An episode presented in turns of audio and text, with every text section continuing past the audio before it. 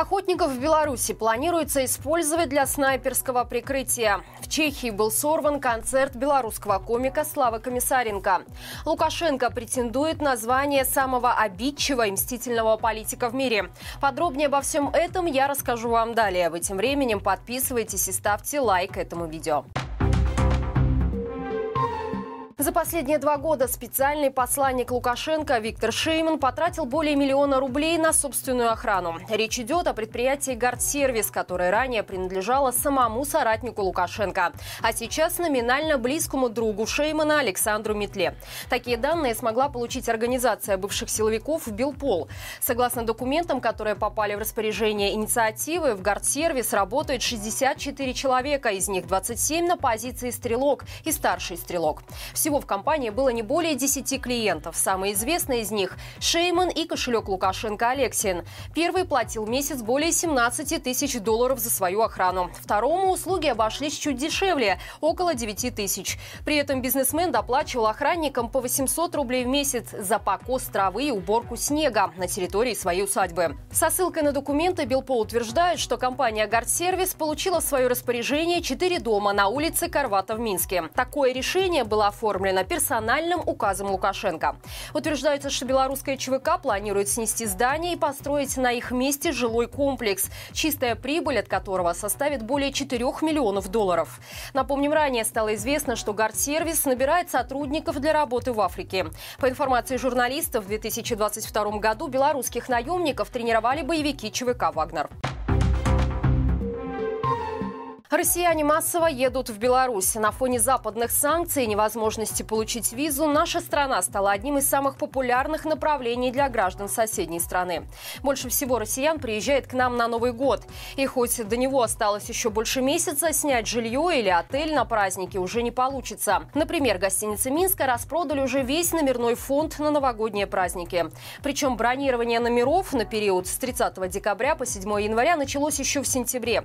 На сегодняшний день уже занято около 87% номерного фонда отелей и около 90% мест на новогодних корпоративах при гостиницах, которые, к слову, стоят немало – до 450 рублей с человека.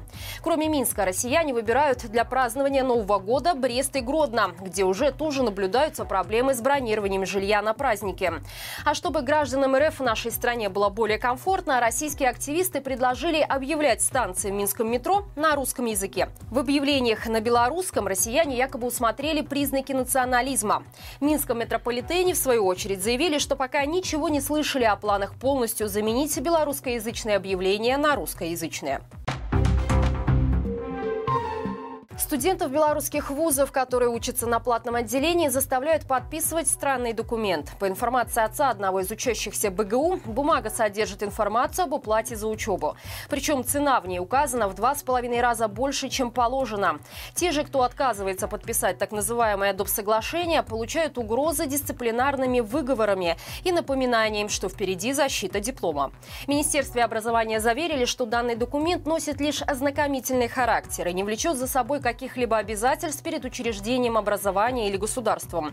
Мол, таким образом родителям и студентам решили показать, сколько в год власти тратят на учебу студентов. В доп. соглашении указали даже информацию о зарплатах преподавателей и расходах на капитальный ремонт вузов. Концерт белорусского комика Славы Комиссаренко в чешском Брно был сорван. Об этом рассказал один из зрителей выступления. По информации источника, концерт продлился около часа, после чего артиста позвали за сцену. Вернувшись, Комиссаренко сказал, что у зрителей осталось две минуты. Рассказал короткую шутку, после чего охрана очистила помещение. Чешская полиция опровергла эту информацию. По словам представителей правопорядка, они действительно получили сообщение о бомбе. Однако выступление комика прошло по запланированному запланированному графику, а взрывное устройство не было обнаружено. Информацию о минерах передали в Карловы Вары, где был назначен следующий концерт артиста, чтобы там усилили меры безопасности.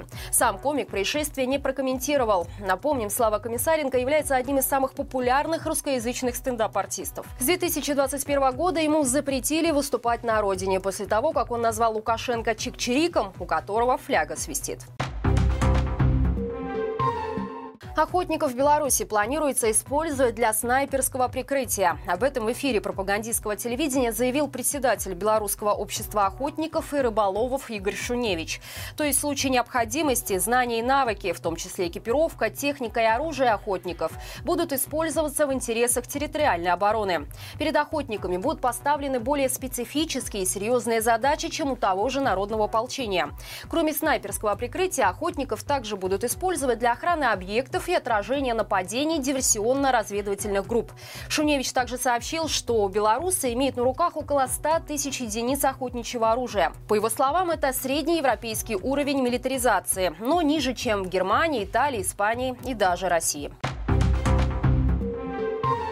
Лукашенко претендует на звание самого обидчивого и мстительного политика в мире. К такому выводу пришли журналисты, которые проанализировали судебную практику по делам об оскорблениях президентов в разных странах. Выяснилось, что в цивилизованных государствах к эмоциональным проявлениям граждан относятся весьма лояльно. Так, например, за то, что польский писатель публично назвал Анджея Дуду дебилом, уголовной ответственности не наступило, поскольку суд решил, что социальный вред от высказывания незначителен.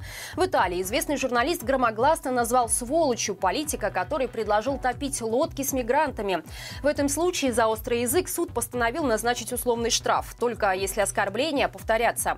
Известен также случай, когда украинский художник обозвал Владимира Зеленского в эфире одного из телеканалов. В итоге каналу вынесли предупреждение, а сам президент Украины в суд подавать не стал. В Беларуси ситуация стоит радикально иначе. По информации весны, за последние три года более 500 человек осудили по статье об оскорблении Лукашенко. Многих из них отправили в колонии на сроки до пяти лет.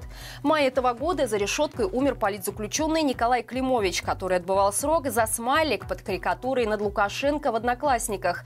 Пожалуй, это все, что нужно знать о социальном государстве, в котором заботится не о людях, а об одном конкретном человеке.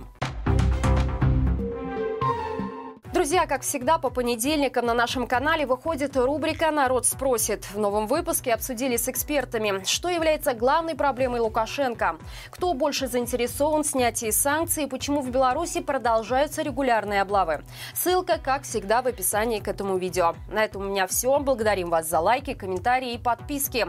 До встречи завтра и живи Беларусь!